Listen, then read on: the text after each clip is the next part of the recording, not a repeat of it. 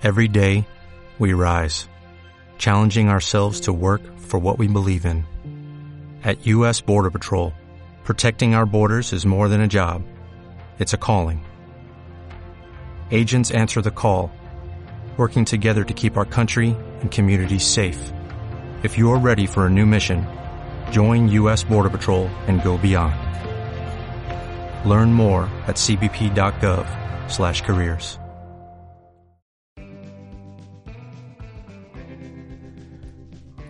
Bienvenidos a este podcast sobre cómics y todo lo que gira alrededor de ellos llamado Por un puñado de grapas. Ya ha pasado un mes desde nuestro último podcast y ya teníamos ganas de estar de nuevo ante el micrófono. Eh, ¿Tú también, César? Por supuesto, aquí estamos eh, preparados para, para contar todo lo que nos hemos leído este mes y, y pensando ya también en el, en el siguiente. Y en el siguiente. que no quede.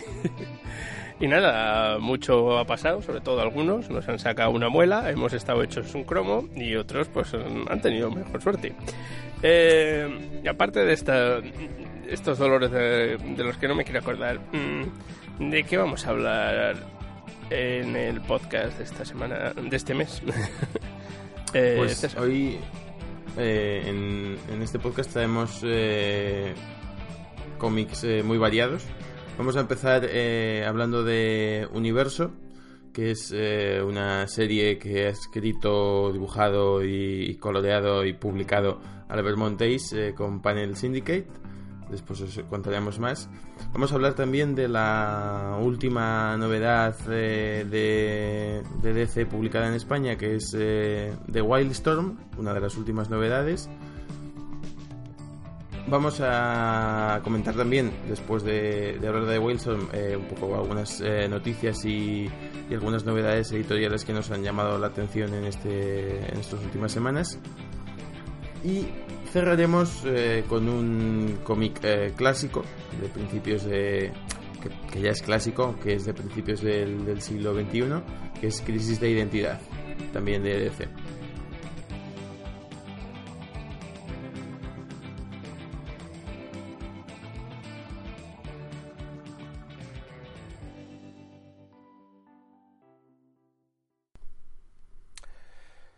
Pues sí, pues sí. Eh, pues yo creo que sin dilación ni demora y raudos y prestos, ¿por qué no pasamos a la primera parte contratante? Perfecto. Pues eh, empecemos hablando de Universo, de Albert Monteis para Panel Syndicate.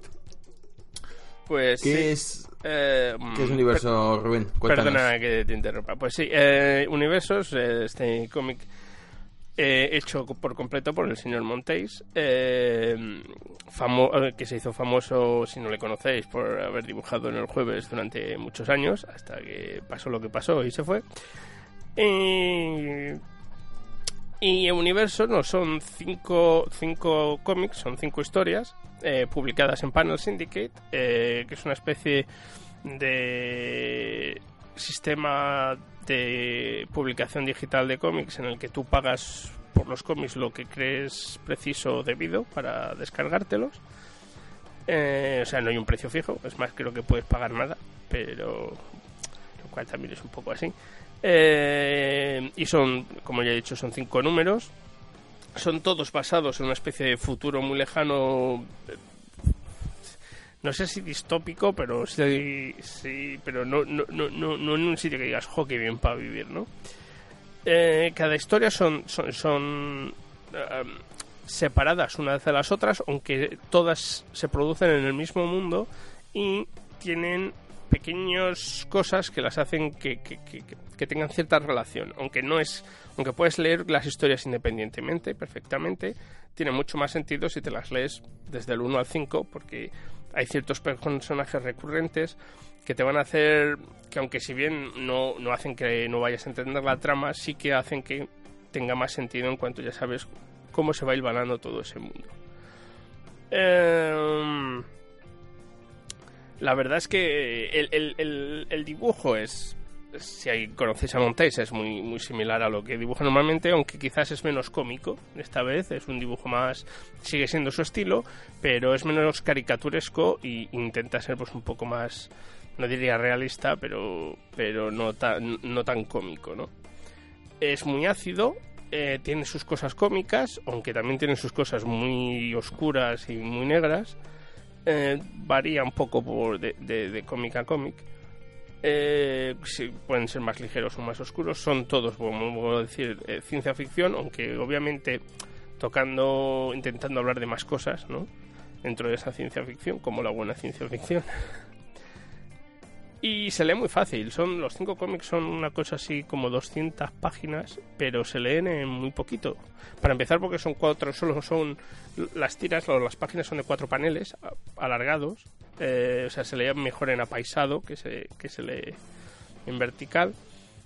Y el color es muy, muy básico, podemos decir. No, no utiliza toda una gama de colores, son colores muy básicos. Eh, y no sé, yo, yo creo que hasta ahí como introducción sobre lo que es el cómic per se. ¿Quieres añadir algo, César? Sí, bueno, de comentar, ¿no? Yo creo que, que son cinco números en los que va tocando temas típicos, ¿no? Clásicos de, de la ciencia ficción, eh, como, como los viajes en el tiempo, como los robots. Eh, y, y los, los renueva, ¿no? Les da un aire fresco, les da ese punto ácido que tiene él en, su humor, pero a la vez eh, los visita desde una perspectiva actual, ¿no? Normalmente este tipo de, de temas, si los miramos en los autores de la, de la ciencia ficción clásica, tipo Asimov, eh, eh, Philip K. Dick, Arthur C. Clarke y demás, están tocados desde una perspectiva que era muy propia de los años 60, del, viaje a la Luna, ¿no? la NASA y las grandes... Eh, eh, ¿no? La, idea de que el hombre iba a explotar el, universo y aquí se observan desde una perspectiva un poco diferente, ¿no? que es más la, de, la del mundo de hoy, ¿no? la de la Tierra eh, llegando a sus límites ecológicos y, y, la de la, la posibilidad de de la extinción de la, de la especie, eh, aquí se... Yo creo que, que lo, tiene mucho en cuenta, ¿no?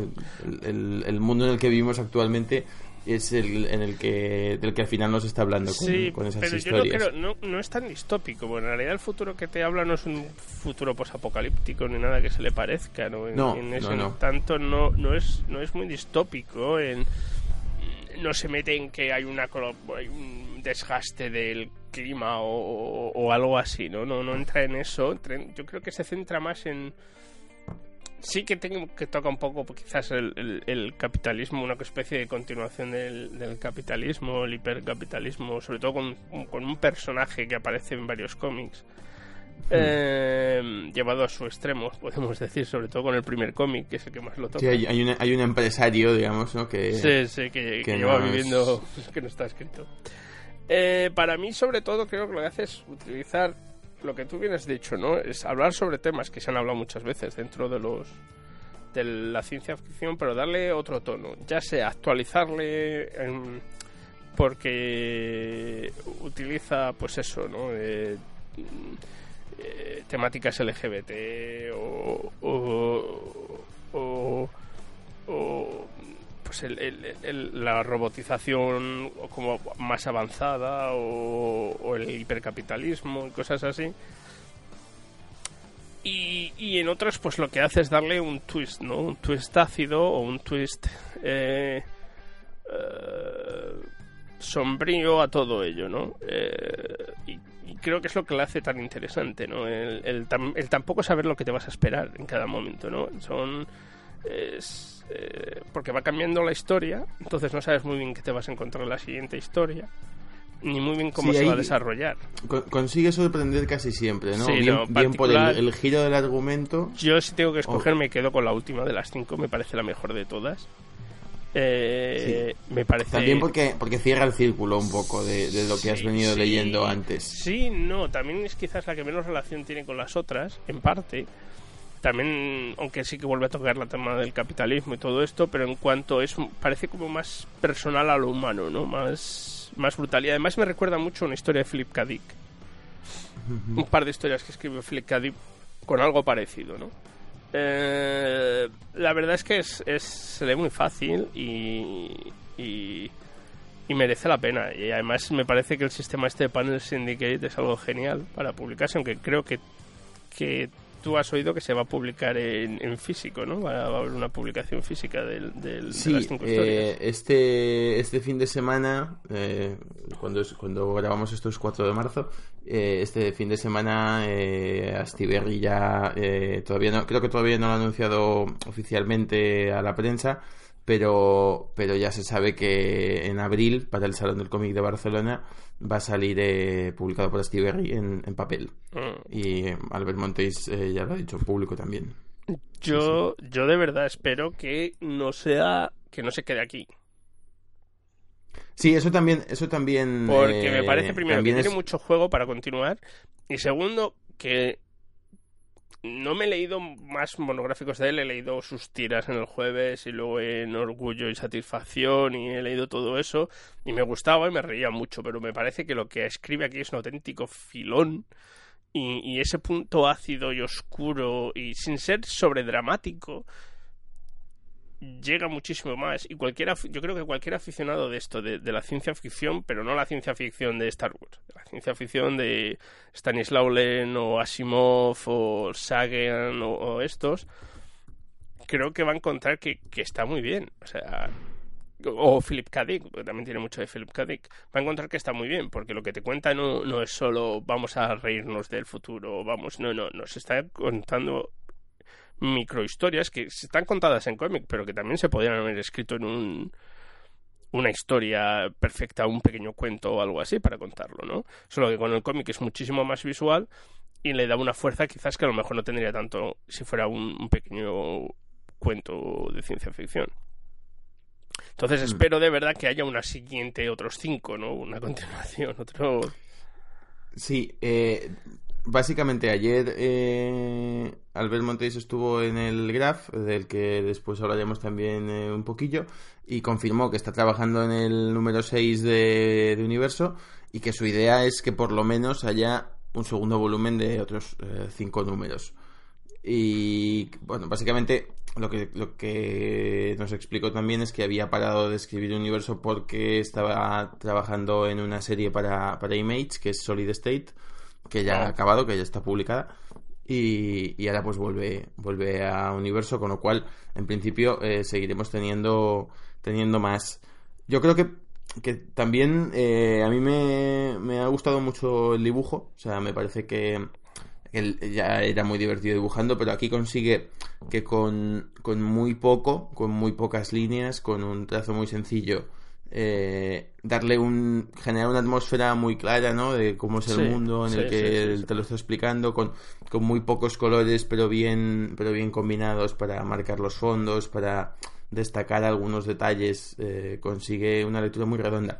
Y también y creo que esto es un problema a la hora de, de leer en papel esta, esta obra creo que se nota mucho y eso es una virtud que está escrito, eh, que está escrito y que está eh, dibujado para, para leer, eh, para, para, su mm, publicación digital. O sea, al final tienes, tienes páginas que son una sola viñeta, que en el ordenador funcionan muy bien porque porque se ven muy grandes, porque, porque son muy, muy llamativas. Bueno, yo en la tablet, pero sí, en el ordenador. Eh, bueno, sí, en el ordenador quiero decir, en cualquier pantalla, yo, tengo también un, ordenador con, con, pantalla táctil, en cualquier tablet eh, es muy fácil de leer, mientras que un cómic eh, escrito y dibujado para para publicar en papel es, es, más complicado siempre de leer en una tablet porque suelen tener pues todas las viñetas que, que son necesarias cuando se dibuja para y se diseña para, para mm, publicar digitalmente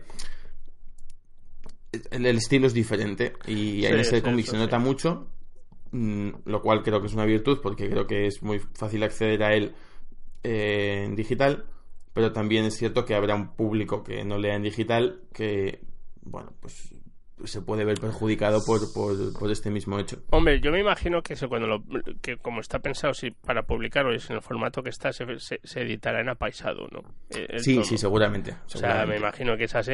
Es más coñazo para leerlo, eso es cierto.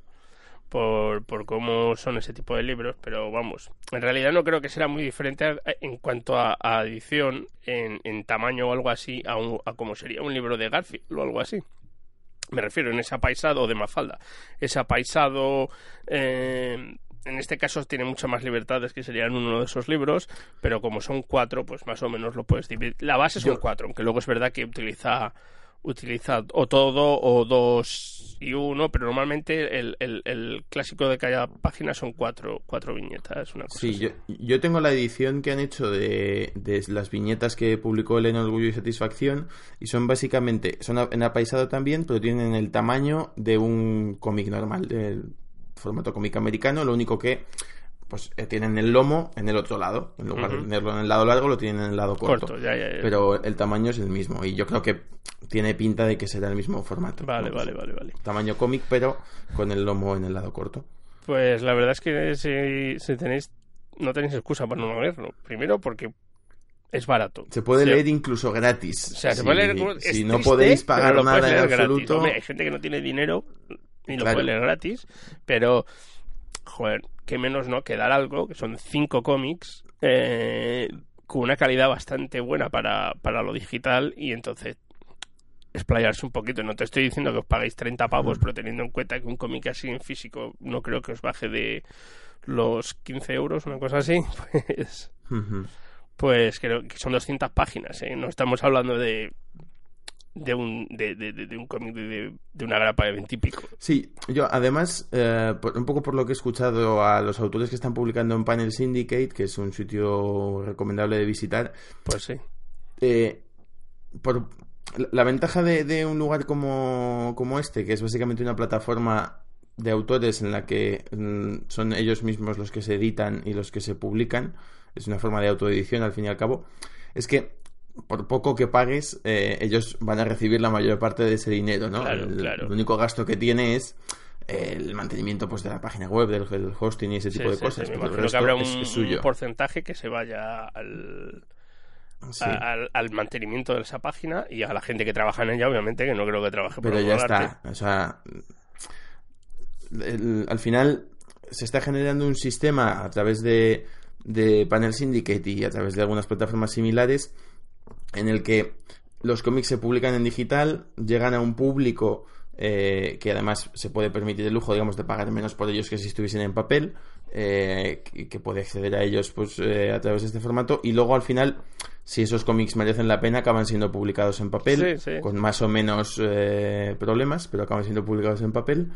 Y, llegan a otro público. Claro, ¿no? Está claro que en Estados Unidos a lo mejor no es tan necesario, me, refiero en cuanto hay muchísimas más editoriales de diverso tamaño que publican, que, que tienen un recorrido y un acceso, pero vamos a ser sinceros que en un país como en España, que tienes muy limitado el número de editoriales, que tienes muy limitado cómo llegar a, eso, a esos lectores, eh, y que tú tras una de tus otras, opciones es de pues a Amazon o algo así y autopublicar en Amazon y Amazon se va a quedar con muchísimo más cacho y tienes muchísima más competencia eh, es una forma de poder eso, ¿no? Es, es como el Kickstarter de los cómics, pero sin ser en realidad un Kickstarter, sino que haces el cómic, si funciona, pues alguien se se puede percatar y decir, ostras, pues te lo vamos a publicar, ¿no? Yo, de momento no hay mucha gente escribiendo para Panel Syndicate. Pero yo espero que, se, que esto genere que más gente se atreva a publicar ahí. También tiene una ventaja. En Panel Syndicate ahora mismo creo que hay seis o siete series. Eh, eh, finalizadas, otras en curso. Eh, todas de, muchísima calidad. O sea, al final la cantidad de autores que trabajan ahí es muy poca. Panel Syndicate lo creó Marcos Martín con Brian Vaughan. y, al final...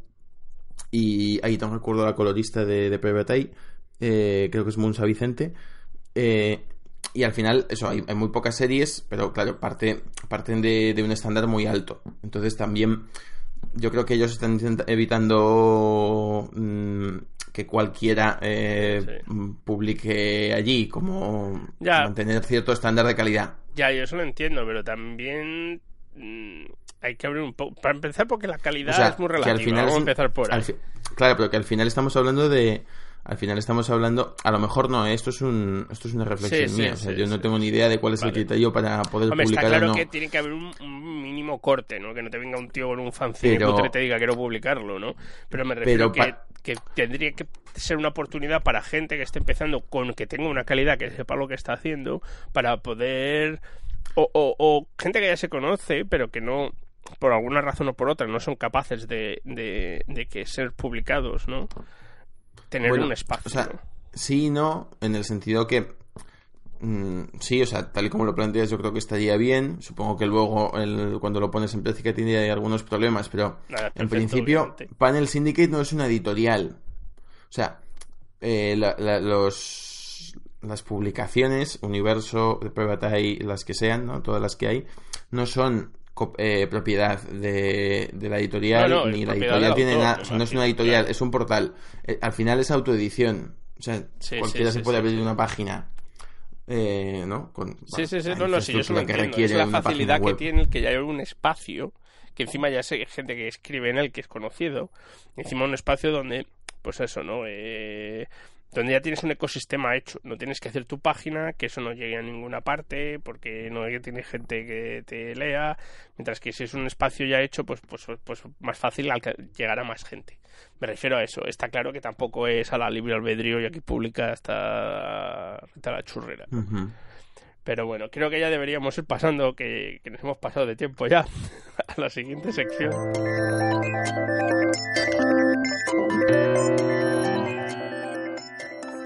Sí, pues sí, vamos a pasar a la siguiente sección. Esto, bueno, en realidad hemos hablado de dos temas en uno, ¿no? Al final hemos Sí, hablado sí, de hemos universo, pero también hemos hablado un poco de... Sí. Que me da a mí que vamos a edición. volver a hablar de Panel Syndicate y de alguna de sus publicaciones en el futuro. Seguramente, que seguramente. De acuerdo. Pues creo que te toca ahora a ti con The Wildstorm. En efecto, vamos a hablar hoy de... Me complace mucho eh, hablar hoy de The. Wildstorm. Me llena de orgullo y satisfacción. Eh, básicamente, ¿qué, qué es, eh, qué es The Wildstorm? Pues es, es, mm, complicado de... Complicado de explicar, no, en realidad es, en realidad es bastante fácil. Eh, lo que pasa es que yo tardé un poco en, en saber exactamente qué es, qué es lo que era. The Wildstorm es el reboot, el reinicio, el relanzamiento de lo que fue Wildstorm en su momento. Cuando Wildstorm, publicaba eh, para Image. Eso es. Wildstorm fue un sello editorial que formaba parte de Image, creado a principios de los 90, cuando se creó Image. Ahora eh, están celebrando su 25 aniversario. Pues hace 25 años Jim Lee eh, se va de Marvel y crea Wildstorm. eh, y dentro de Wildstorm crea una serie de colecciones, Stormwatch, Wildcats, Gen 13, etcétera, y una serie de personajes. Lo que tenemos aquí es el mundo de The Wildstorm desde cero y un poco distinto. Es decir, Un poco bastante tenemos- distinto. Sí, sí, claro, o sea, un poco distinto, pero bueno, con, con muchas similitudes. O sea, por ejemplo, ¿qué, qué tenemos básicamente? O cómo lo describe el propio Warren Ellis. Tenemos una historia en la que hay diferentes organizaciones eh, internacionales más bien secretas, hay eh, una conspiración política de fondo eh, por controlar el poder, por controlar el mundo. Hay eh, tecnología, eh, parte de esta conspiración tiene que ver con el desarrollo tecnológico, con la capacidad para tener mm, mejores armas, mejores equipamientos. Y hay, por supuesto, también alienígenas, espacio exterior, hay magia.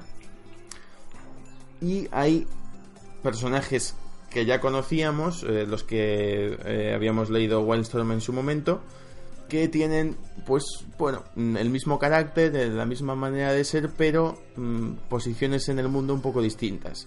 ¿no? Sí. El, el cómic empieza con, con personajes como, eh, como Zilot, como Deathblow, como Grifter, Como eh, Voodoo. Void, Voodoo, ¿no? que van apareciendo eh, en las páginas de, de los primeros números de Wildstorm. Eh, hay organizaciones que ya son eh, conocidas también de- del mundo anterior como, como Skywatch, operaciones internacionales y demás. Pero en el fondo es una historia nueva. O sea, al final es una todo es una operación de marketing para apelar a nuestra nostalgia. Eh, y bueno, pues yo, reconozco eh, que si estamos hablando de esto es porque yo he caído. Eh, yo en la, portada del número 2, en la del número 1 me parece que sale Silot y en la del número 2 sale Grifter. Pero curioso es que Grifter ya había salido en DC. DC ya había usado a Grifter. Sí, sí, sí, pero nunca funcionó. Porque por aparecer aparece hasta en Flashpoint. Eh, claro, sí, sí, no, no. Y, después de eso, después de Flashpoint tuvo los nuevos 52 y Grifter tuvo una serie propia. Lo que pasa es que duró muy poco, nunca... Los personajes de Wildstorm, cuando DC vuelve a comprar Wildstorm, eh, algunos se intentan incorporar al universo DC, pero nunca acaban de encajar. También por ahí eh, la, líder de Gen 13 también estuvo dentro de Wildstorm. Stormwatch tuvo una serie propia, pero tampoco llegó a funcionar nunca. Mm, es que no. ¿Sabes qué pasa? Que tú peleas a los personajes de. de... A lo mejor, creo que esta quizás es la solución lo que están haciendo ahora, ¿vale? Y te voy a decir por qué. Porque Stormwatch, yo, yo me leí un huevo de. Yo me leí Stonewatch, yo la seguía, eh, Wildcats mm, con saltos, pero más o menos la seguía, y Gen 13 la seguía, y alguna más que, hay por que había por ahí, ¿no? Porque Grifter tenía su propia serie, Backlash tenía su propia serie, y había un montón, ¿no? Era más Marvel que DC.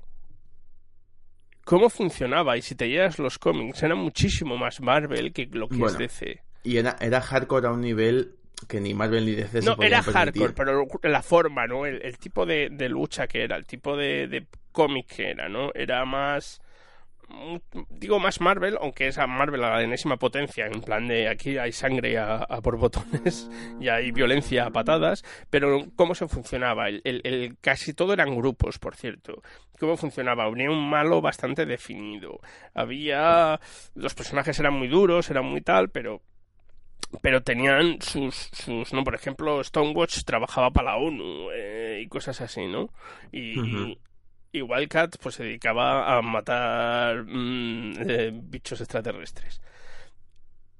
Y el problema es que eso no encaja tanto, yo creo, en DC. Ahora creo que en esta nueva lo que están haciendo es haciendo, porque yo lo estaba leyendo y digo, yo estaba pensando, joder, esto es como si Alan Moore hubiera cogido estos personajes y hubiera hecho una historia propia. Claro, vamos a... Mm, eh, he empezado muy, muy rápido contando el argumento y, el motivo de que estuviésemos comentando esto. Y no hemos dicho que el guionista es Warren Ellis.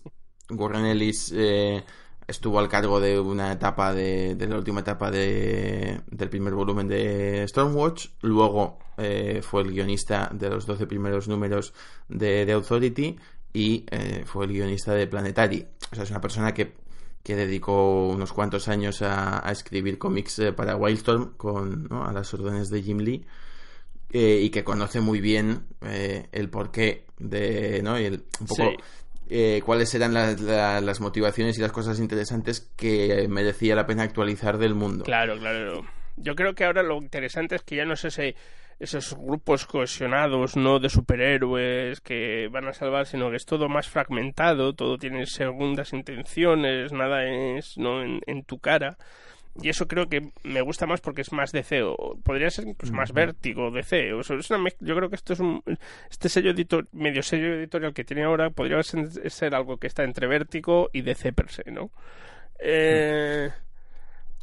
Bueno, eh, también comentar que el, el dibujante que es eh, John Davis Hunt, eh, yo creo que luego hay tres coloristas en los seis números que, que, hemos leído, hay tres coloristas distintos. Pero bueno, eh, el, dibujo eh, es muy bueno. O sea, el, nivel de narración gráfica es bestial. y es... un dibujo muy redondo, muy sencillo, con colores planos, eh, pero pero muy bien muy, eh, utilizados. Son muy, es casi es, escala de grises con, con, algo de color añadido, me refiero. Sí, sí, sí. Es por eso es todo lo contrario a, en eso, por ejemplo, cuando era Wildstorm, porque Wildstorm era todo colores hipervivos, todo era muy, ¿me entiendes? Todo brillante y todo muy musculoso. bueno, es que Image hacía todos esos cómics iguales, porque luego lo que no era Wildstorm, pero era otra cosa como Spawn o lo que sea, también era todo mega brillante y mega colores. Creo que era porque era la época, era los 90, era ya muy llamativo, entonces pegaba eso, ¿no? Y esto por eso me parece como más atenuado y además no es... Eh, ¿Cómo decirlo? Es un slow burner, como dirían los ingleses. Mm, eh, al principio no te estás enterando de mucho de lo que estás leyendo, vamos a ser sinceros. Incluso yo que me he leído un huevo de Wildstorm, yo sí reconocía a los personajes o tal y digo, pero, pero, esto no tiene ni pies ni cabeza, ¿no? Porque es como si de repente te tirara al mundo sin saber nada de ese mundo. Y te están contando una historia, pero tú no te estás enterando de quién es quién. Y con según van pasando, ¿no? Y yo diría que es a partir sobre todo del tercero, cuando ya empieza a, empiezas a entender sobre todo lo que está pasando, ya empiezas a unir cabos, ¿no?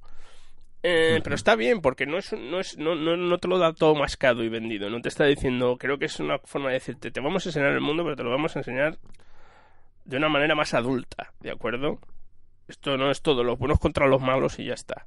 Sí, hay, super, hay, gente con poderes, hay gente que hace cosas, pero no es todo claro oscuro. Creo que es lo más interesante de, de esto, ¿no?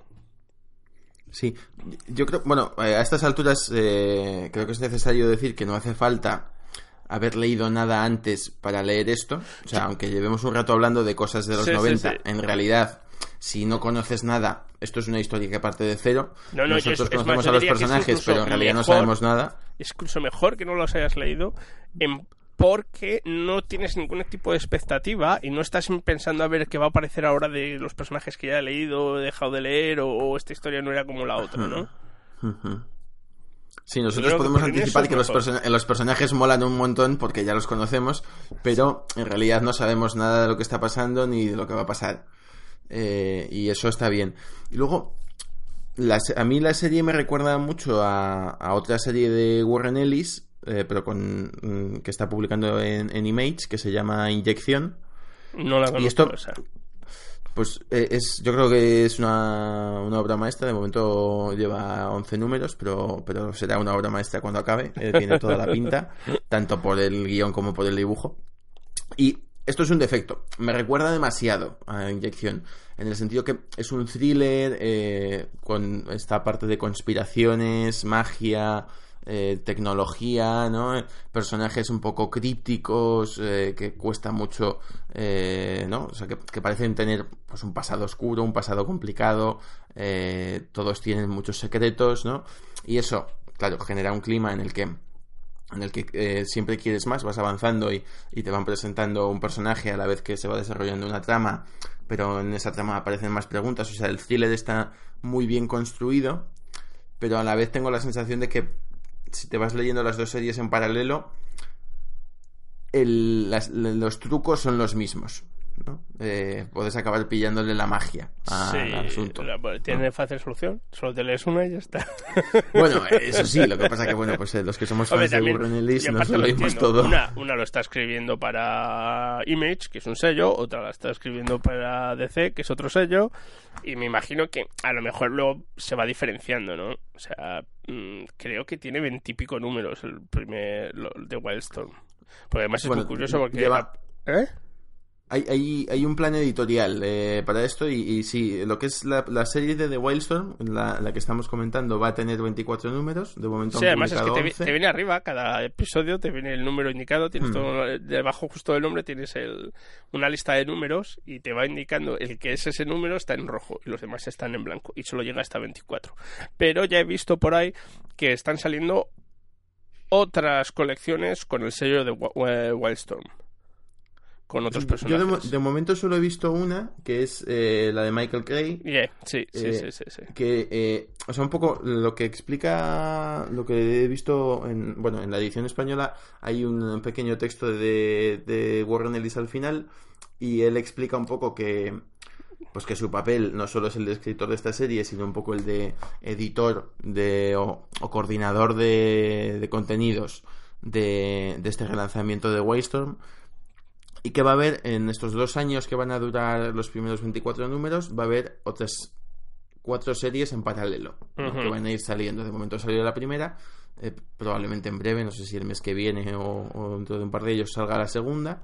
Y bueno, pues luego habrá otras, otras dos, eh, no sabemos muy bien cuándo.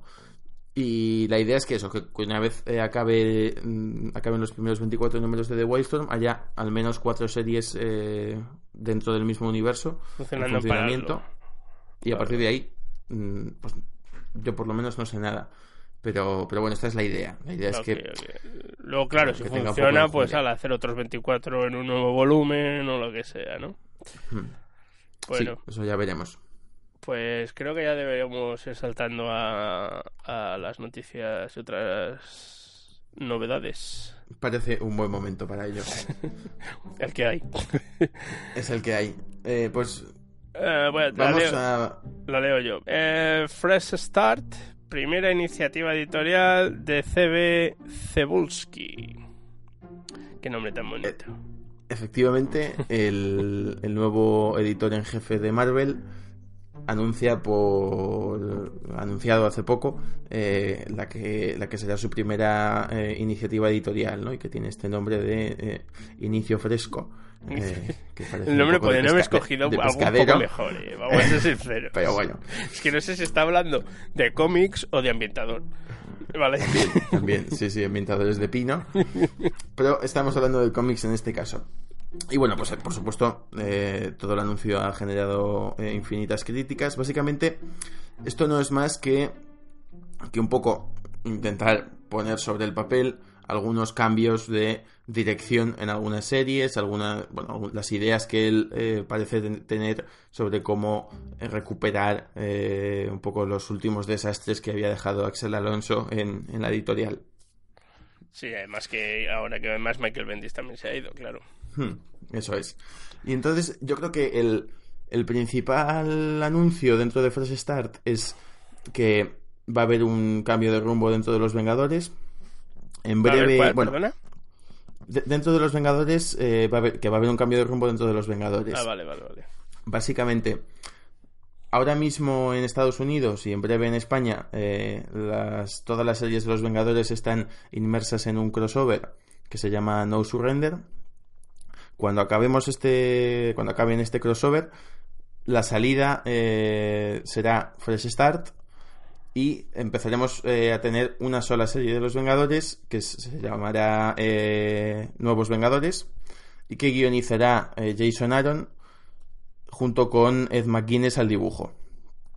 Y básicamente lo que se pretende es, como, como ya hubo durante ba- bastantes años, que vuelva a haber una serie central en el universo Marvel, una serie que, que todo el mundo que quiera estar al día de lo que pasa eh, dentro de Marvel se, se pueda leer y que será esta, ¿no? O sea, en su momento esto, esto funcionó muy bien Sí. cuando Bendis eh, desune a los Vengadores y crea a los nuevos Vengadores.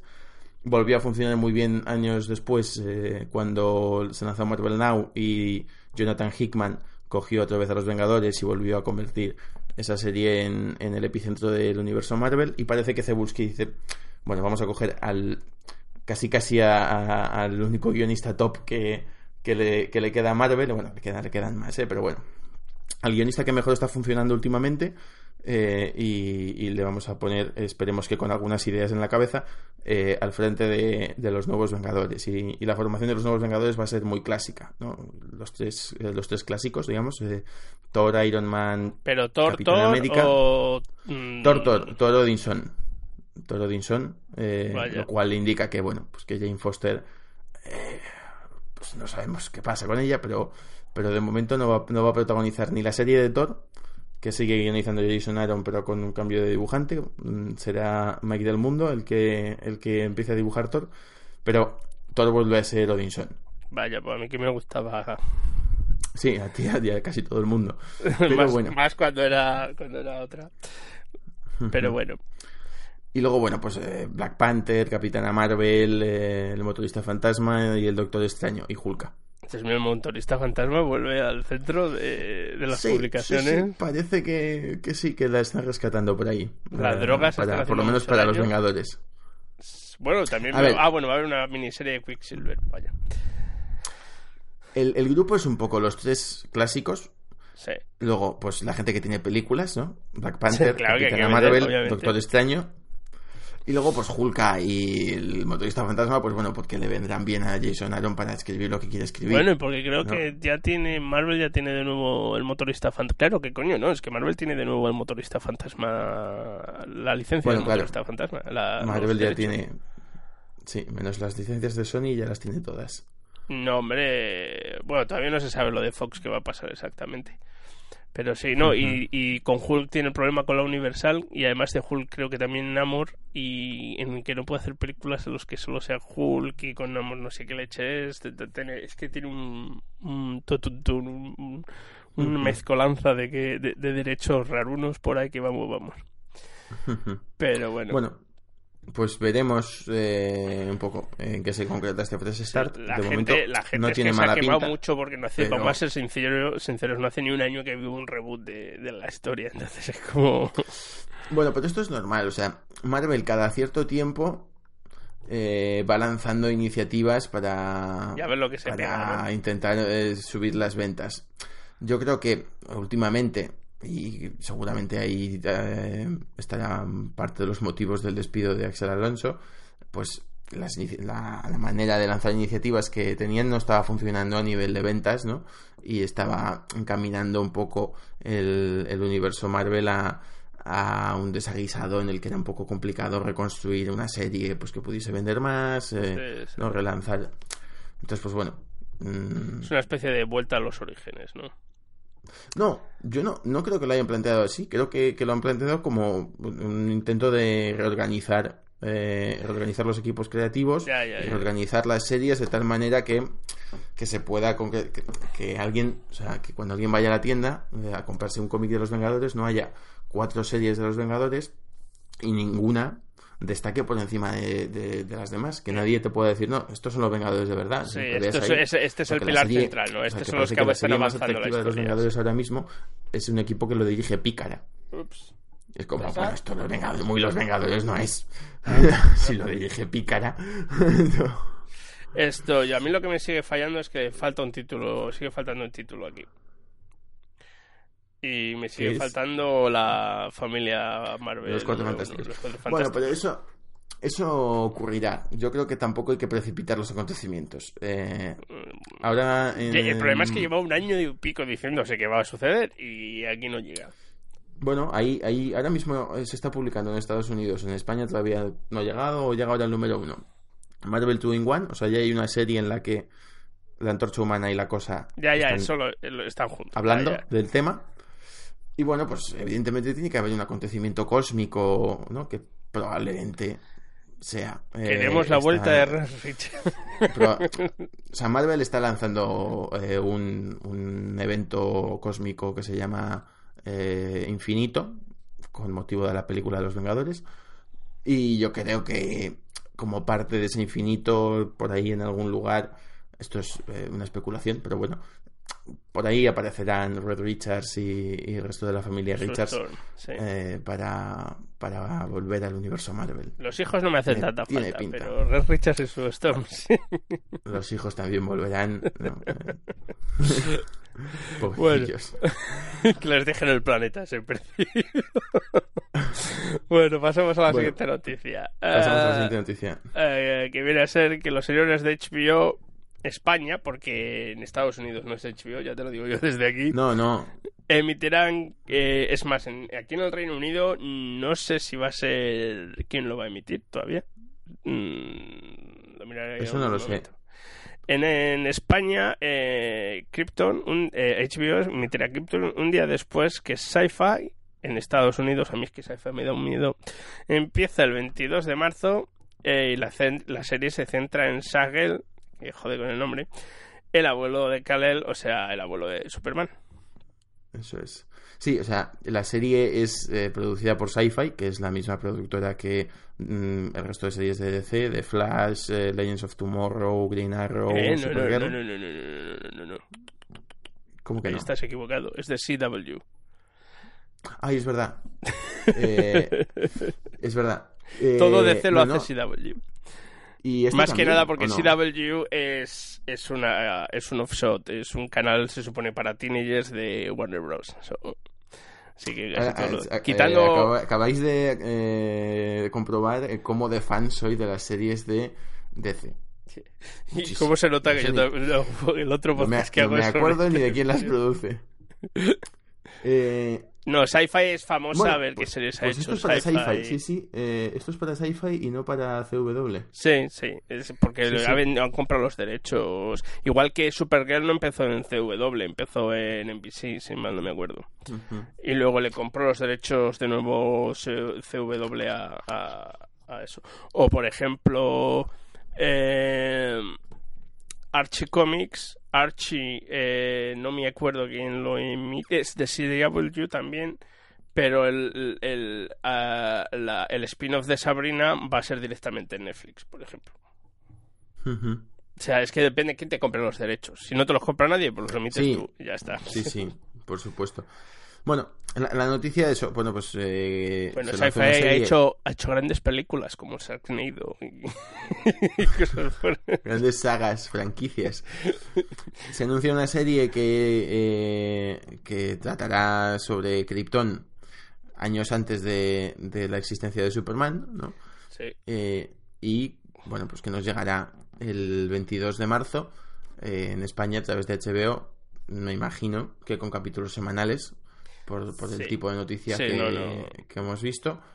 eh, que yo la he visto, de hecho, a través directamente, por citar la fuente, de la página de CC Ediciones. Eh, y, y bueno, pues veremos qué tal. O sea, a mí me llama la atención, por lo menos, más que, más que las series normales. Y, se, de y se han gastado, por lo que yo sé, se han gastado pastaza sci-fi en la, en la serie. Y le han dado mucho bombo. Otra cosa es lo que acabe siendo, ¿no? Esto se supone de que lo que va a hablar más o menos es de cómo se llega al apocalipsis, ese final que acaba destruyendo Krypton. Y, y- y empieza pues como mucho antes, ¿no? A contar la historia. Eh, va a tener mucho de politiqueo y tal, y no tanto de superhéroes partiendo mandíbulas.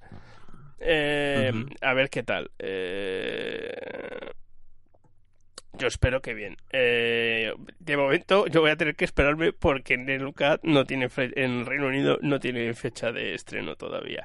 Si esto continúa, me imagino que acabará en o Amazon o, o Netflix, porque casi todas las que durante que encima cogen un nombre y no y no las es compra Sky o alguno Sí, de los las, que, canales a, por las ahí. que, a la que se van a catálogo, ¿no? Claro, Eh, claro, y, claro. y dejan de ser estrenos. Por ejemplo, algo muy curioso es que la de Black Lightning, eh, que también es de CW en América, Hmm. eh, aquí es Netflix.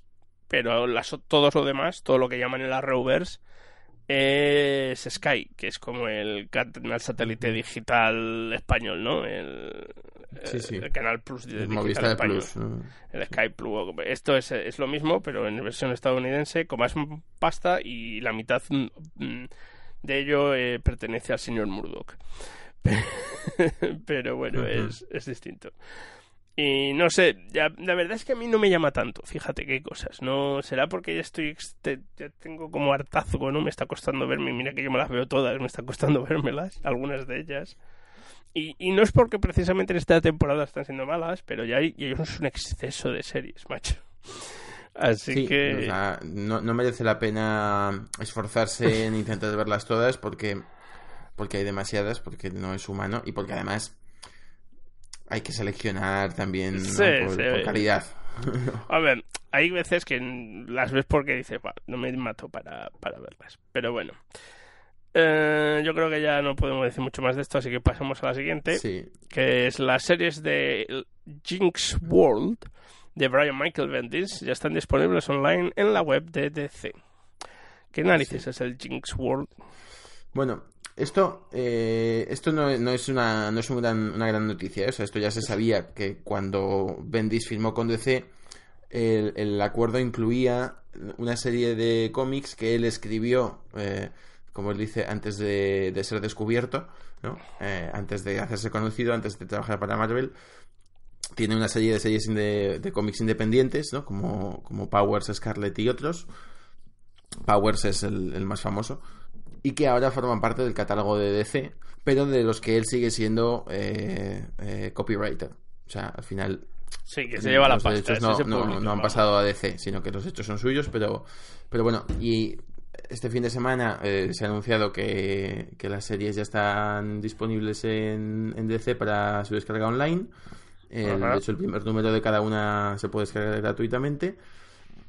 Esto probablemente signifique que serán reeditadas en España, eh, algunas, al menos algunas de ellas, o, quizá poco a poco, y probablemente serán reeditadas por DC también en, Estados Unidos y en, todos los mercados anglófonos. Y además este fin de semana, eh, que ha sido la Emerald City Comic Con en, Seattle, si no recuerdo mal, sí, en Seattle, eh, que es la ciudad esmeralda, eh, Bendis ha anunciado que, que, va a publicar dos series nuevas una con una con Michael Gaidos, con un personaje nuevo, eh, que se va a llamar Pearl, y otra con David Mack, que va a ser Cover. Michael Gaidos es con el que hizo Alias, por cierto. Eso es, con Michael Gaidos hizo Alias, con David Mack eh, hizo algunas cosas en Daredevil, eh, cuando él se encargaba de Daredevil en, en Marvel Knights. Y bueno, pues veremos, ¿no? La, la noticia interesante eh, yo tengo mm, pendiente de leer eh, Powers, es una serie a la que le tengo ganas. Un poco, pues está. También tiene serie, ¿eh? la, hizo Sony, compró los derechos Sony, la hizo Sony para su lo que iba a ser su versión Netflix y nunca llegó a ninguna parte. y el, el, protagonista es Carlos. Eh, Carlos. nunca me sale. el protagonista es el de Distrito 9, el, actor de Distrito 9, que es que tiene un nombre ah, de. Sí, no me acuerdo el nombre. Salto Copley. Salto Copley. Es el prota de la serie. Eh, o sea que además pues del Superman y del Action Comics va a hacer estas dos series también, ¿no? O sea, Bendis está acostumbrado a guionizar unas ocho series a la vez. O sea, todavía le sobra espacio todavía, además. La ventaja, además, es que estas de Pearl y Cover las puede guionizar al ritmo que él quiera no tiene esa presión de, ah, bueno, del número mensual, sino que bueno, pues me imagino que, tienen una idea en la cabeza y que y que la irán haciendo al ritmo al que al que les venga bien, ¿no? Pero bueno, sí, luego pues me imagino que que empezará con Superman y con Action Comics, pero nunca sabemos eh, dónde acabará. ¿no? Bueno, lo sabremos en el futuro, pero no lo sabemos en, en el presente. Ni, lo que, ni, ni se, acaba, se tendrá que acabar yendo de DC porque le odian a muerte los, los fans. No creo, no creo. No Brian Michael Bendis suele generar un... O sea, a mí me gusta, vamos a ser sinceros, me gusta lo que hace, pero suele generar mmm, divisiones de opiniones, podemos decir, la gente.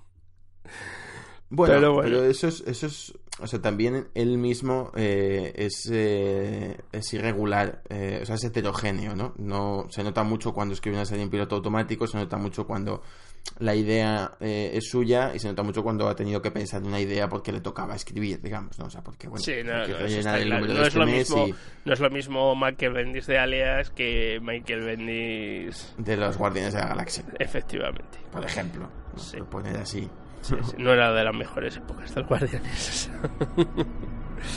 Pero bueno, pues yo creo que ya pasamos a las novedades editoriales.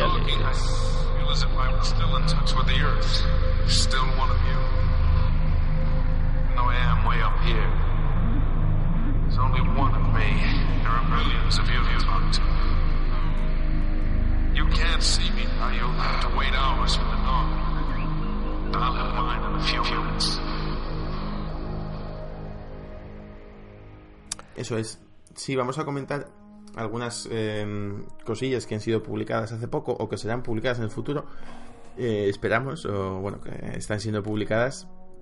bueno, en mi caso eh, espero que alguna vez llegue a ser publicado en español, en pero lo dudo mucho. Bueno, yo lo primero que quería comentar es eh, Budapest, una novela gráfica de Chema Peral publicada por Ediciones La Cúpula.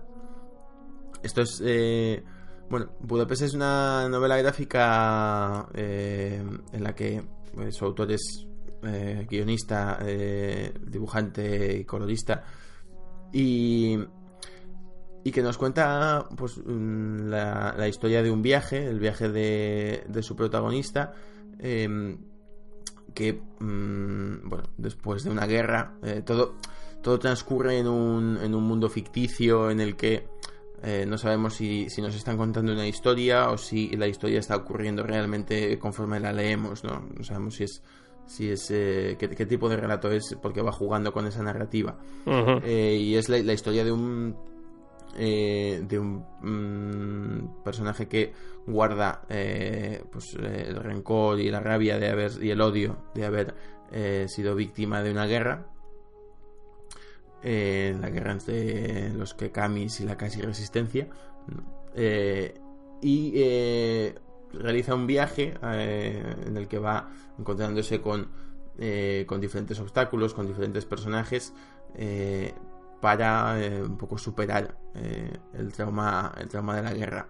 Es un tipo de cómic poco habitual o mm, bastante alejado del mainstream eh, Chema Peral viene del mundo del fanzine y este cómic fue mm, concebido estando en la residencia de autores de Angoulême, ¿no? que es la residencia un poco el, eh, la, cuna del, cómic franco-belga, aunque tampoco el estilo es típico es propio del cómic franco-belga.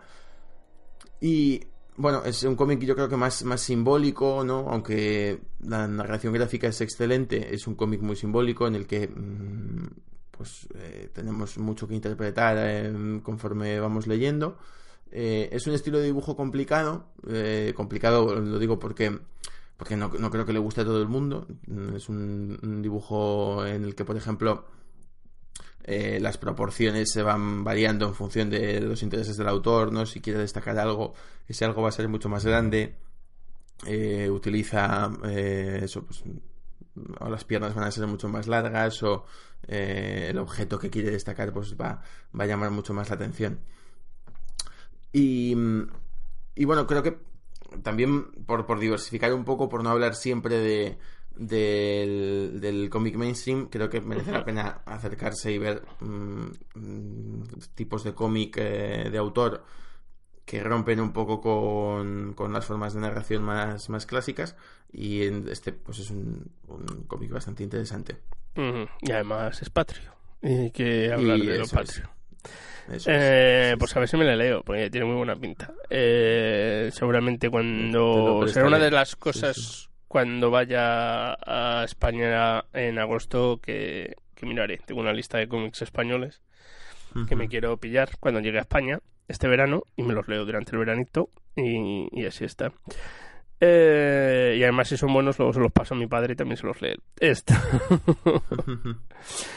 Eh, ¿Tu siguiente reseña? Pues mi siguiente reseña es un crossover que ha empezado, empezó en el mes de febrero, que se llama Los Mundos Chocan, entre la colección de los Vengadores y la colección de los Campeones. Básicamente... Un inciso breve. A mí ya estas cosas me cansan tanto. Pero eso no quiere que puede estar bien, sí, ¿eh? Sí, sí. O sea, para mí, cuando empezó la serie de los campeones, era lo mejor que le podía pasar a Marvel en ese momento. Creo que ha ido desinflándose. Creo que necesita y va a tener en breve un cambio de, de aires, un cambio de, de dibujante y de guionista. Pero bueno, dentro de lo que hay, no es una mala aventura. O sea, al final es una aventura entre lo que vamos a leer. Mm, es una aventura entre los campeones y los vengadores, en la que se destaca pues el choque generacional. Entre esos superhéroes más experimentados, ¿no? Que, que, dan lecciones, ¿no? Y esos jóvenes impetuosos. Sí, el abuelo cebolleta y, el quinceañero hormonado. Viene así.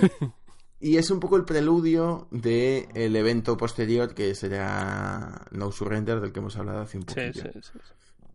Eh, no está mal, es un poco la despedida también de, de Mark Wade eh, al frente de las dos series, tanto de los Vengadores como de los Campeones. Pero bueno, eh, sin más.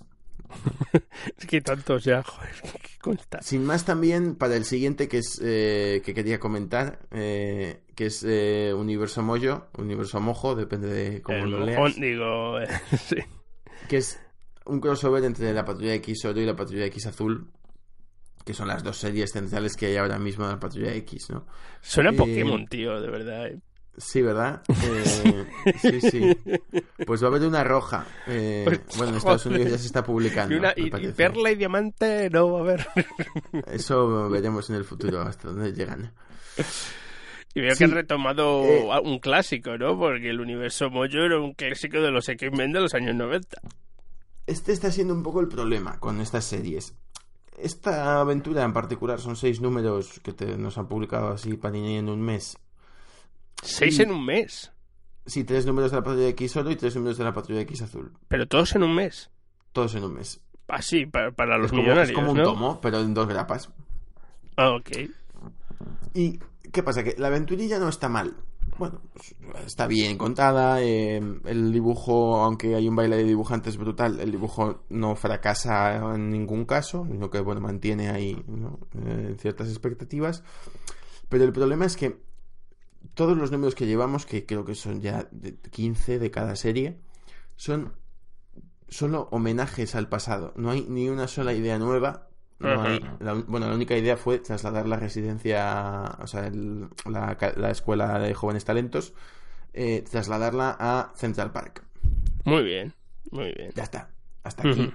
Ahí se ha acabado eh, la originalidad de estas dos series. Se, han bueno. pelado el cerebro haciendo esto. Sí, yo no sé, yo espero que algún día alguien, eh, algún día que sea pronto, eh, tenga alguna idea, alguna idea para, para relanzar las colecciones de la Patrulla X, porque francamente lo que están haciendo ahora no va a ninguna parte. O sea, son, eso, pues sí, es el, el festival del homenaje, el festival de, de la viñeta copiada, de la portada copiada, del malo repetido. Sí. eh, bueno, y de. Sí, o sea, el único gran anuncio es que eh, Kitty Pryde y Coloso se van a casar en el número 30. me Guau. parece. Es como, pues muy bien. Pero esto. Puedo vivir sin no ello es salsa rosa. perfectamente, ¿no? No. Entonces, pues bueno, eso. Ya, ya. Bueno, o sea que yo soy el que traigo el lado un poco más distinto. El lado feminista de esta semana lo traigo. yo. Cuéntanos, cuéntanos. eh, Eh, pues así, a lo loco, a lo loco, decidí empezar por leerme este Hench Girl que, que lleva unos pocos. Ya lleva. Porque el tomo que me he leído yo tiene 300 páginas, eh, o sea que cuidadito con el tomo. Eh, pero son historias breves en realidad, eh, no, no, no, no son números que digas, oh Dios mío, 300 páginas me tengo que leer de, de historia, aunque es conexa, lo que va contando tiene, va avanzando temporalmente. Son dentro de esa línea temporal pequeños segmentos. ¿De qué? Pues de la, de la susodicha Hench Girl.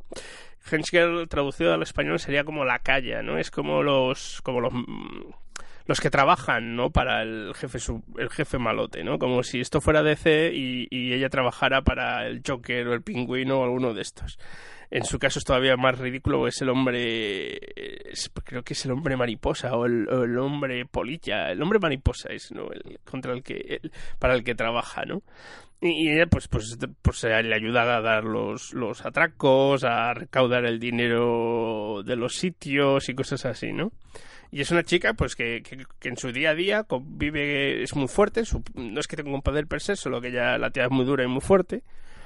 Y, su día a día lo comparte, pues, con- viviendo con sus dos compañeras de piso y en su intento de pues, pues de llevar una vida normal no y de encontrar un trabajo bueno un trabajo digno y poder dejar esta vida de Hens Girl porque la trae por la calle de la amargura. Y porque en realidad no es que sea mala no en realidad es que lo hace porque además tiene ciertos problemas familiares eh, que la han llevado a ese punto, ¿no? Y, pues bueno, ella en realidad si puede, pues, pues, pues, pues viviría de otra cosa. Pero lamentablemente le cuesta mucho encontrar un trabajo medianamente bueno o, o, o- o que la contraten.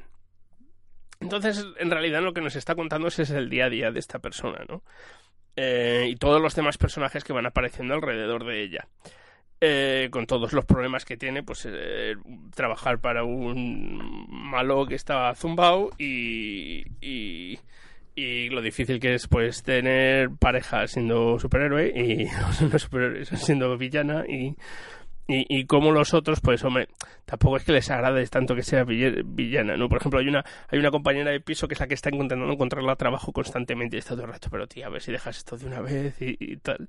Entonces es muy casual todo, es muy... El dibujo es tirando a cómico, es dibujo europeo, pero tirando a, cómico, no es un dibujo, es en blanco y negro, no es un dibujo que digas, oh, Dios, me, me, me, me vuelve loco, pero, pero funciona para lo que va a hacer, porque lo que hace es sobre todo personajes de superhéroes que tendrían que ser no poderosos intimidatorios y tal, pues, pues quedan muy ridículos, ¿no? Eh, y, nos va contando, pues eso, las penas y gloria de esta chica. Está escrito el cómic, por cierto, por Kristen Konsnak para Dark Horse. Y, y, como forma de, pues es muy posmoderno, ¿no? Y muy feminista, ¿no? En cuanto a, es alguien que, una mujer, que una chica que está intentando salir de, un ciclo que, en una sociedad pues, como la de ahora, que, que, pide ciertos, que pases o, te encuadres en ciertos elementos para ser aceptada y, que pues intenta no, no, no caer, pues, pues quiere llevar una vida distinta y no puede. Eh, y, y además, pues, pues, pues, pues eso, ¿no? Y es muy postmoderno porque intenta lo que hace es intentar, pues, pues, pues, pues, aparte de no viendo el mundo de los superhéroes desde el mundo de los superhéroes, sino por gente que hay por, por, por que trabaja encima para el malo, ¿no? Del punto lado mm, del, podríamos decir, del malo, intenta lo que es, es eh, desmontarnos el mundo de los superhéroes y como al final por pues, los superhéroes si fueran reales tendrían los mismos problemas que tienen la gente de, Amordo y que les haría la vida muy difícil para ser superhéroes ¿no? Eh, me parece que es eso, es, se lee muy fácil, muy, muy, muy, muy fácil, muy fácil, muy rápido. Cuando te quieres dar cuenta, te has leído ya ciento y pico páginas del, del cómic, ¿no? Ah. Eh, y, y, los personajes pues son muy curiosos y, son muy, muy, algunos de ellos muy graciosos, aunque todos tienen su lado negativo, algunos tienen su lado negativo que ostras. Y nada más, fácil de leer, rápido. El problema es que mm, Dark Horse, pues no es que se edite mucho en Estados en España. Sí, sí, eh, algo. Antes lo hacía más. Mm. Hace años se editaba bastante más de Dark Horse. No sé qué ha pasado que bueno, se sigue editando, lo que pasa que también hay, eh, ahora mismo hay muchas más editoriales eh, y es complicado, pero, pero bueno. Porque yo cuando, yo cuando leía Wildstorm hace años, también seguía dos o tres series de, de Dark Horse. Sí, esas series se siguen publicando, pero... Eh, ah, bueno, esas en concreto no, a lo mejor depende de las que leyeses, ¿no? Pero bueno, eh, Hellboy y compañía se siguen publicando, ¿no? Ese tipo se acabó ya. Eh, pero bueno, yo creo que, no sé, por la temática y por lo que has escrito, a mí me ha parecido interesante y, y es posible que lo acaben publicando, ¿no? Porque sí que parece un tema del que cada vez se están publicando más cómics, claro, un estilo del que cada vez se están publicando más Además, se nota que está escrito por una por una mujer y, pero eso no significa que solo tenga, vaya a tener un público femenino ni mucho menos me parece que es una visión que hace falta como, como que es una versión necesita tener una visión femenina para poder pasar el bisturí por lo que es este mundo, ¿no? Y para intentar ser ácido con este mundo, ¿no? Eh, tan macho como es el mundo de los superhéroes y, todo esto. Entonces creo que me parece que es interesante por eso. Bien, bien. Bueno, pues eh, nos quedamos con, con, esa recomendación y pasamos, eh, si te parece, porque llevamos un buen rato. Habrá gente que ahora... Como siempre, esto es el pan nuestro de cada Habrá gente que está echándose la siesta tranquilamente. tranquilo. ya se ha puesto la cama. nos usan para dormir, te lo digo yo. Puede ser, puede ser. Pasamos a la última sección. Pasamos a la última reseña, al último comentario que es la de crisis de identidad. Crisis de identidad, efectivamente. Crisis de identidad es eh, una miniserie que publicó DC eh, allá por el año 2003 eh, y que, bueno, consta de siete números. Está escrita por Brad Metzel, Metzler, dibujada por Rax Morales, entintada por Michael Barr eh, coloreada por Alex Sinclair y eh, las portadas corren a cargo de Michael Turner. Y me gusta decir esto, eh, aunque hayan sido cinco nombres, porque una de las características de crisis de identidad que creo que ya no tiene casi ningún evento actual es que todo lo hacen las mismas cinco personas. Son siete números en los que en los siete son las mismas cinco personas, no cambian de dibujante y de colorista dos veces por número. No, y se nota y se agradece, la verdad. Eh, ¿En qué consiste Crisis de Identidad? Pues básicamente es una pequeña historia que acaba implicando a todo el universo de DC. Hay una muerte, eh, muere un personaje importante del universo de DC eh, y todos los superhéroes se reúnen primero para despedirle, pero muchos de ellos también para averiguar qué es lo que ha pasado e intentar descubrir al asesino. Y en esta trama de, de investigación criminal, de intentar descubrir eh, qué, es lo que ha ocurrido, empiezan a, a desvelarse secretos, ¿no? Empiezas a enterarte de, eh, bueno, pues algunos problemas que tienen que ver con decisiones que los superiores han tenido que tomar en, momentos complicados, ¿no? Eh, ¿Quién sabe esto? ¿Quién no lo sabe? Ahí hay una trama de, de intriga que es un poco es en, parte es eh, metacómic de superhéroes, ¿no? Porque te habla de los problemas eh, que tendría un superhéroe, eh, ¿no? De problemas mm, de un superhéroe que no son los habituales de, del cómic de aventuras. Sí, de su día a día, de sus relaciones de pareja y de su... de cómo afrontan los problemas, de... Sí, sí, y también tiene, pues digamos, esta parte un poco de de intriga política, un poco de House of Cards, ¿no? De, puñaladas y... Eh, y bueno, eh, tiene, tiene la ventaja de que es una serie, es un, evento que, se puede leer por separado, no hace falta haberse leído nada. Eh, está narrado, ¿no? El, hilo conductor es Green Arrow, es flecha verde. ¿Esto se traduce? ¿Flecha verde? No, no hace falta. O sea, todo el mundo por la serie ya sabe que es Green Arrow. Green Arrow es el, es el, hilo conductor que nos va contando la historia, pero aparecen un montón de personajes del universo DC que tampoco hace falta conocer necesariamente, porque bueno, Hombre, no, pero es cierto que ayuda por lo menos conocer a alguno de ellos y, lo que representan para el mundo. Aunque lo puedes leer y entender igualmente, pero da más Woman está bien saber. Sí, no, hombre, Superman está claro que sabes quién coño es Superman, pero no, obviamente no me estoy refiriendo a Superman, me estoy refiriendo a otros personajes que son importantes dentro de DC pero no son la mm, plantilla número uno de la Liga de la Justicia, ¿vale? Hmm. Sí, pero eh, el cómic también va un poco, bueno, o sea, a lo mejor si hace falta saberlo, no, no, lo, no lo tendría tan claro. El cómic sí que va un poco de esos personajes que se quedan eh, a rematar la faena cuando Superman, Batman y Wonder Woman se marchan, ¿no? O sea, cuando el, malo gordo ya ha caído, ¿no? Y Superman, Batman y Wonder Woman se piran y se quedan los demás haciendo el informe, ¿no? Haciendo el atestado de, ¿no? Y sí, ¿no? O cuando no están, o cuando se han ido a salvar al planeta por 39 vez del ataque de Darkseid y claro, hay más malos. Muchos de ellos ridículos, porque esto es DC. Y todavía tenemos The Polka Dot Men y Captain Condiment, pero... Y por cierto, algunos de ellos aparecen. este sí, sí, sí. Bueno, es que es que eh, he estado volviendo a, a, ojear el cómic porque me lo he leído varias veces. Y, y sí, es que quien no salga aquí no, no, está en el universo de C. O sea, esto es un, un, festival de personajes importante. Pero bueno, yo creo que quiero destacar que aunque es un festival de personajes, y si los conoces a todos, pues te da gracia no son clave para. En realidad, los personajes no es clave para disfrutar de la historia. Esta historia de cómic se podía haber escrito con ciertos matices, ciertos cambios perfectamente sin que los personajes fueran superhéroes.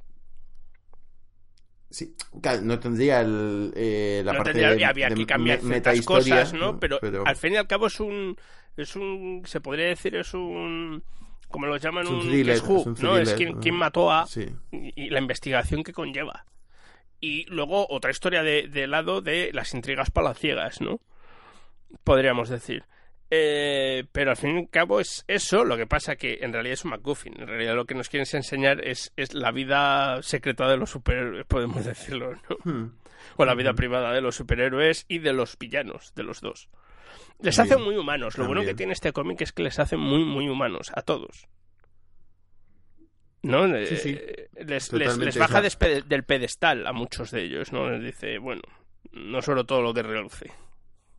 Sí, sí. Les, eso es, les expone a, a preguntas clásicas, ¿no? Eh, en algunos casos, tipo, eso, pues, eh, eh, no, la, clásica pregunta de matar sí, matar no, ¿no? a los malos, ¿qué hacer con ellos? Le da un par de vueltas de tuerca a eso, bastante interesantes, y les exponía preguntas tipo, bueno, pues, ¿cómo gestionas tu vida superior y tu familia, ¿no? Y no es, no es cutre, no es... No, no, no. El problema no es que no es que llegan y tienen que hacerse la cena. No, no, no. Que llegan y, no pueden ir a cenar con su pareja. Sí, sí, sí. No, y, además es, eh, cómo, llevan, cómo podría ser la pérdida para un superhéroe. Eh, el, lo que tú dices, ¿no? Es el, vale todo a la hora de, de ¿no? De, de conseguir lo que quieres y, y, y al final que todos tienen fallos porque todos tienen fallos. No hay ni, siquiera Superman es perfecto. Entonces, es, lo que te trata es eso, ¿no? Eh, a mí es muy dramático, eso hay que reconocerlo. Que no es muy violento, no hay mucha violencia en el cómic, pero es muy dramático. Eh, tiene una carga dramática bastante interesante y hay mucho diálogo, que es curioso para un cómic de superhéroes, pero tiene mucho diálogo entre distintos personajes. Está, muy bien narrado, además. Eh, el dibujo es, eh, es magnífico. Eh, no.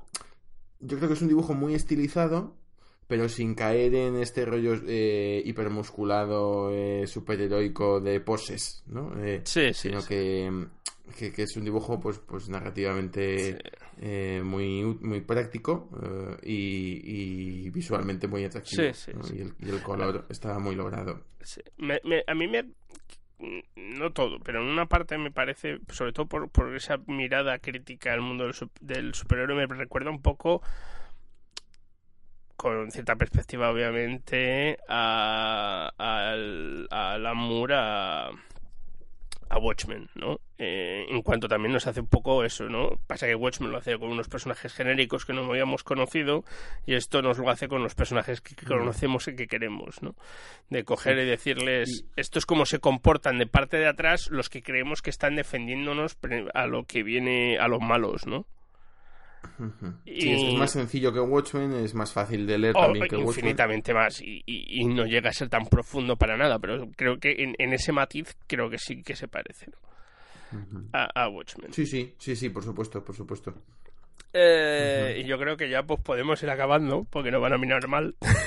Pues sí, eso. Bueno, eh, yo creo que eso, que, muy, muy, muy recomendable Crisis de Identidad está además editado en un tomo para, para cualquiera que se quiera. La, la versión española también tiene la introducción de Josh Whedon. Eh, pues es que yo, eh, sí, mira, eh, yo tengo las grapas que publicó Planeta en 2003, si no recuerdo mal era 2003, la verdad es que eh, no lo he mirado. lo digo de memoria, pero tiene una introducción de Josh Whedon muy interesante, sí. Vale, vale, porque en el tomo que tengo yo de DC eh, obviamente, si os lo vais a coger ahora, cogerlo en un tomo, por Dios, no vais buscando los números sueltos. Bueno, estos son, estos son tres etapas eh, formato silver que molan un montón, ¿eh? De planeta. Bueno, aquí lo tenemos en tomo. Eh, esto y viene con la, con la introducción de Josh Whedon al principio. Eh, anyway. Eh, pues yo creo que ya vamos acabando esto. Vamos a hacer sí que quiero hacer un último comentario. Ah, vaya, que es que no hace falta leer nada para leérselo, pero sí que de aquí hay unas consecuencias que te llevan eh, a lo que después fue Crisis Infinita, que es eh, un evento, digamos, eh, del evento en el que... De los más gordos de... de... No, no, pero no las crisis infinitas clásicas, la crisis infinita la del 2004-2005. Sí, sí, que la ley es, es, el primer evento en el que Geoff Jones toma un poco las riendas de, del universo DC eh, luego, pues a partir de ahí irá cogiendo peso hasta, pues hasta la actualidad, ¿no? Eh, pero eso, de aquí eh, las consecuencias de esto dan inicio, abren un poco la brecha de lo que después se derivaría en crisis infinita. O sea, hace un poco como ha hecho de Flashpoint para luego... Sí, de, revés. de Baton y después... eh, sí, Sí, sí, de- puede ser más o menos eso. Vale, vale, vale. Que per se no es que puedas decir, pero siembra ciertas semillas que luego son utilizadas para... Eso es. Vale, vale. Pues nada, yo creo que ya por fin sí que decimos así. Sí, podemos, podemos eh, dejar descansar a, A nuestros- las orejas a la gente. nuestros Es- nuestras oyentes. Esto. Luego, bueno, yo he recibido quejas de que solo es una vez al mes y que la gente quiere más. Pero de momento, lamentablemente, van a tener que Bueno, seguir siendo una vez al mes. Buscaremos tiempo para hacer más, pero de momento ya ya pensaremos en un futuro, lo hacemos cada 15 días. Esto, bueno, y recordaros que tenemos Instagram, Que es por un punado de grapas, ¿no? Por un puñado punado. de grapas y nos buscas en es que Instagram. somos internacionales y no usamos Line. Eh, y también tenemos una página de Facebook, que también es por un puñado de grapas. de grapas. Y, y nada más. Que, ah, bueno. Y estamos en iVoox, en iTunes. es- si, no- si nos no estáis si escuchando en ya. iTunes, podéis seguiros en iTunes. Y si queréis cambiar, pues también, eh, perdón, eh, estamos en iVoox. Y si queréis cambiar, podéis pasaros a iTunes. Y a ver si de una vez consigo que meter que nos pongan el tuning. Pero bueno, eso ya será para el mes que viene. Eh, nada más, recordar a dar al like, recordar a suscribiros, recordar a dar al follow o lo que narices sea. Y recordar que también yo hago otro programa que se llama Cuatro Reviews y un Funeral, en el que lo que hacemos es, ese sí que es semanal, lo que hacemos es eh, reviews de películas y de series y de cosas parecidas. Y en el que César, por cierto, eh, también ha colaborado en, uno, en un programa recientemente. Soy, eso es, colaborador ocasional, esporádico. Sustituto. Eso es, el del banquillo. Eh, y nada más. Eh, pasároslo bien, leer muchos cómics hasta el mes que viene, ir a algún salón del cómic o Comic Con si, si tenéis la posibilidad y, y recordar que hay que leer también autóctono. Eso es. Hasta Disfrutarlo y hasta el mes que viene. Hasta el mes que viene.